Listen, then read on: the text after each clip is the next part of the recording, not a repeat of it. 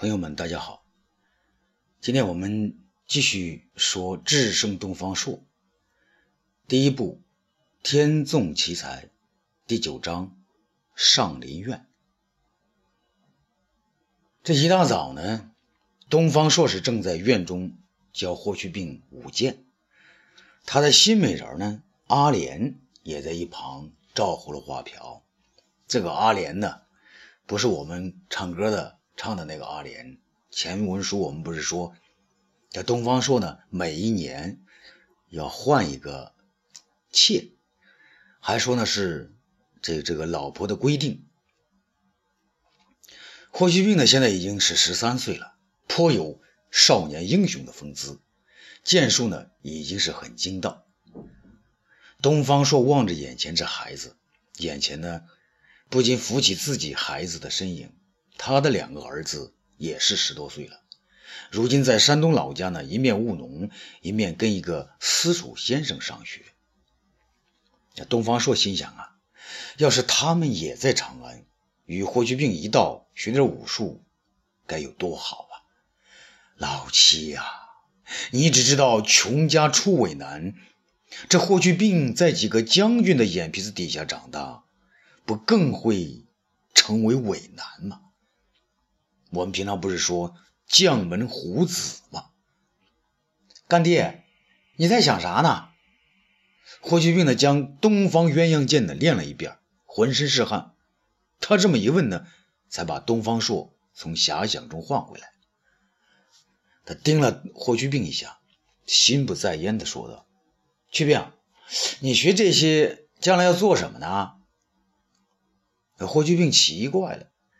这个干爹还是问孩子的话，还要问我，于是呢就用老套的回答：一是强身，二要为了保卫汉家江山，不再受匈奴的骚扰，有志气，好样的。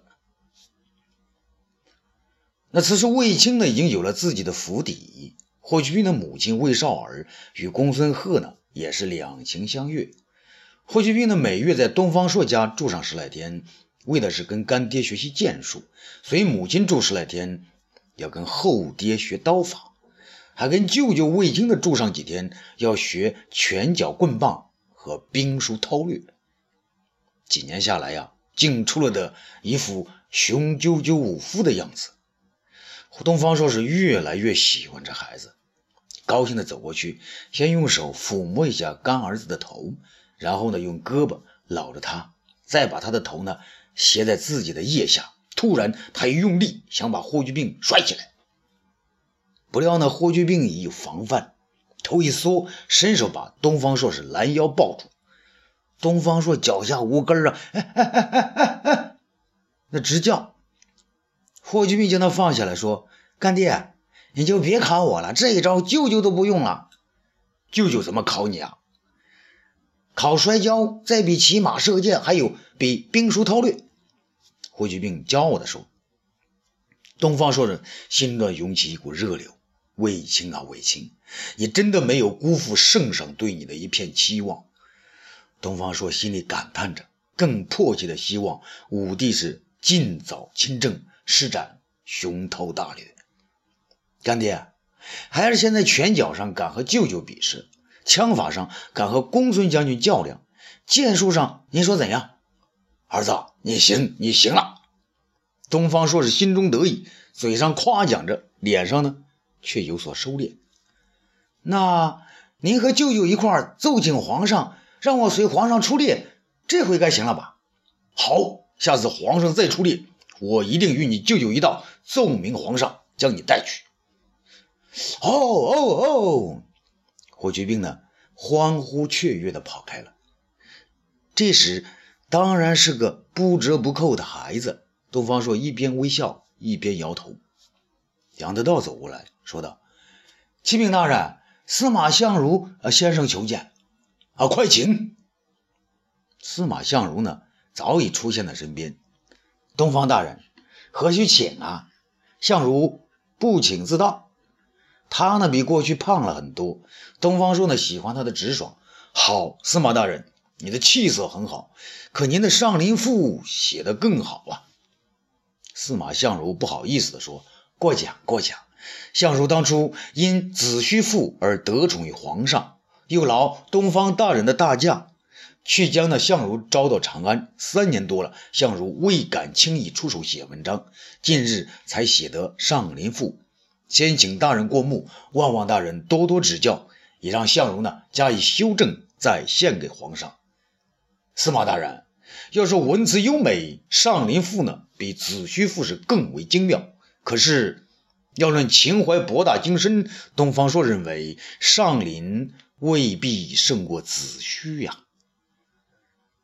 那司马相如听了，略有震动，请大人明示。东方朔不管司马相如那爱不爱听啊，只管是发表自己的见解。司马大人，你写《子虚赋》时呢？穷困潦倒，寄人篱下，文辞之中有许多忧郁不平之气。上林赋呢，写于锦衣玉食的长安，华美有余而内涵不足，不知大人以为当否？大人说的有理，贱内文君呢也是如此说来着。哈哈，没想到我和嫂夫人倒是心心相通的呀。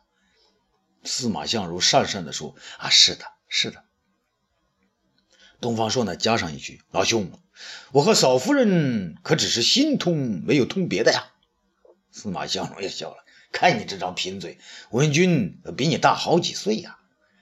那大好几岁又怎么了？当时不是你用琴相挑，我东方朔也能将他挑出来。”司马相如的面色有点不自然：“东方大人，您是我恩师，我是你学生，学生的夫人能开玩笑吗？”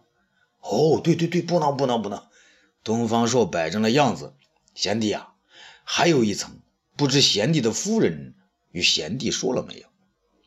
司马相如呢，愣愣地说：“啊，文君除此之外呢，别无他言。”那东方朔就要都发狂论了。啊，大人请讲。呃，相如洗耳恭听。东方朔是大声的说道：“你的《上林赋》呢？”极尽渲染之能事，恨不得将天上人间所有富丽堂皇的景色全部写进其中。请问皇上的上林苑有这么豪华吗？司马相如是讪讪的说：“慈父是慈父，上林是上林，一虚一实，不可能一样的呀。可是司马大人，如果皇上……”读了你的《上林赋》，那高兴之余下一道圣旨，按你所写的规模和气派重新修建上林苑，那会怎样啊？司马相如是大吃一惊啊！哦，东方大人，这这这这不可能啊，绝不可能！那一旦成为可能，那文景两两朝省吃俭用存下来的国库，可就一下子空掉喽。这司马相如啊，吃惊地说。那我司马相如就成了怂恿皇上大兴土木的千古罪人。东方朔声音的甚是沉痛。司马大人可不能以慈父造国难呐！啊，这东方大人，小人不敢，小人不敢呐！相如一定听从教诲，认真严改，不使皇上因此而大造上林。他一边说着，一边。告辞而出。东方朔呢，边送边说：“如能那样，可就是天下幸事，你我的幸事了。”那十多天后呢，早朝时分，那众大臣呢群集的成明殿，等候所中的那声“皇上驾到”。那东方朔来的稍晚，他在人群的夹缝里边见到司马相如，呃，看到他呢手持。一卷的竹简，司马大人，文章已经改就，呃呃，东方朔要为你弹冠相庆啊！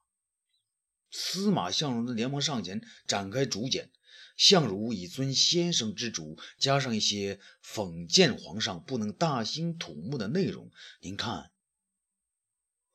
这东方朔展开竹简，快速的扫了一遍，点点头说：“果然加了一段。”可你前头劝了百千句，后面只提醒一两句，那太不成比例了吧？这司马相如啊，看到东方朔在众人面前批评他的文章，心中是早有不快，心里边是早就不快了。其实呢，他那天从东方朔家中回来就有所芥蒂。他对文君说：“东方朔写不出好文章，还专爱挑刺儿。”庄文君的问明缘由，觉得东方朔说的有理，就劝司马相如呢认真修改几天，再请东方朔看看。可司马相如呢不以为然。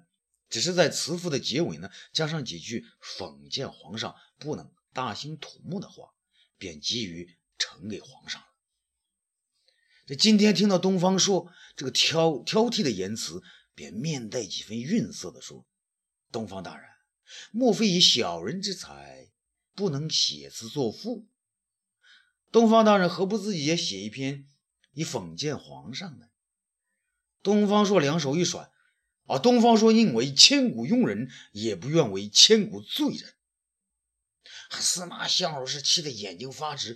啊你那话还没说完呢，只听锁中叫道：“皇上驾到！”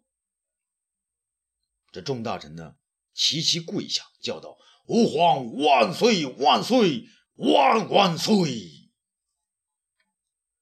所中的一如既往的叫嚷。有事奏来，无事退朝。欲知后事如何，咱们下回接着说。